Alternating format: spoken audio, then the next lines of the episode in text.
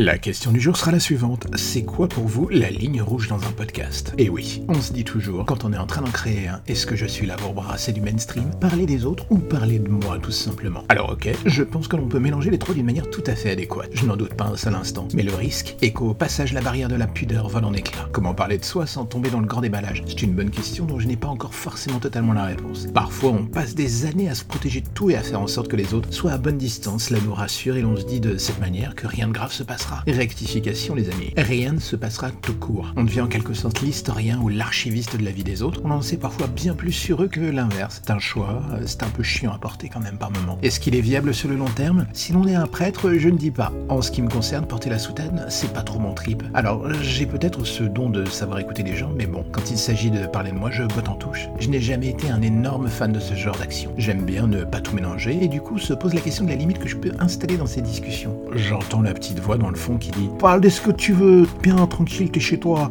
fais ce que tu veux, t'as envie bien. Voilà, ça c'est une vision des choses, mais vu la noirceur des régions profondes de ma caboche, on va éviter. La pudeur, parfois, c'est pas si mal. Parler au micro sans barrière ou garde-fou, c'est aussi électrisant que potentiellement dangereux, surtout dans le cadre d'une simple chronique. Si l'on ne parle que de sujets de société, on accepte le risque d'être clivant pour certains et d'ouvrir la porte à des débats sans fin. Et si l'on parle de soi et que l'on ouvre trop la porte, on donne des cartouches aux autres aussi bien pour vous comprendre que vous frappez là où cela fait mal. Alors j'entends une nouvelle fois la petite phrase disant oui, mais c'est en acceptant ses propres faiblesses que l'on se rend humain et que l'on peut aller de l'avant. Ok Guillaume Misso Junior, tu peux faire deux pas en arrière et bien fermer ta gueule s'il te plaît? Merci, t'es gentil. Non, blague à part, c'est le jeu et euh, le risque quand on parle de soi. Perdre de vue la ligne rouge et parler jusqu'à ne plus se rendre compte que l'auditeur à l'autre bout du casque n'est justement pas ton psychologue. Alors oui, ça peut faire un gros choc quand on s'en rend compte. Tu n'as pas besoin de l'engluer dans ton mal-être ou tes interrogations les plus dark pour rendre l'ensemble de ta prose plus profonde, intéressante et capable même de truster les chartes d'Apple.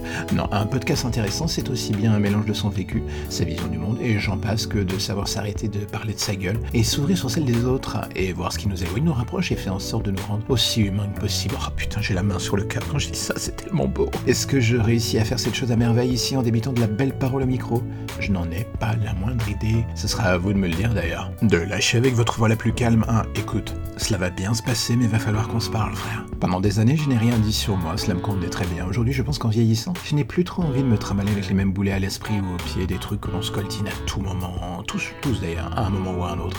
Le point médian est de savoir comment s'en débarrasser, comment on transforme ce poids mort en une espèce de carburant pour avancer, ouvrir la discussion avec d'autres, et le tout sans tomber dans le pathos le plus imbuvable qui vous rendrait diabétique des oreilles. Je ne dis pas qu'un jour ou l'autre, il n'y aura pas une chronique où ma vraie nature reprendra le dessus et qu'au-delà de l'aspect rigolo qui semble parfois me définir, je ne vais pas vriller un poil, mais c'est la vie. On prend tous ce risque devant un micro, la révélation de trop, la phrase qui a des fausses heures de mise en scène pour attirer la sympathie. Vous me direz, c'est parfois mieux de vouloir dire aimez-moi plutôt que d'arriver en assumant d'être clairement un horrible connard. Non, ici je ne passe pas un casting pour la télé-réalité, je parle juste de moi avec mes mots. Et c'est déjà pas si mal dans le fond. C'est un foutu challenge parfois.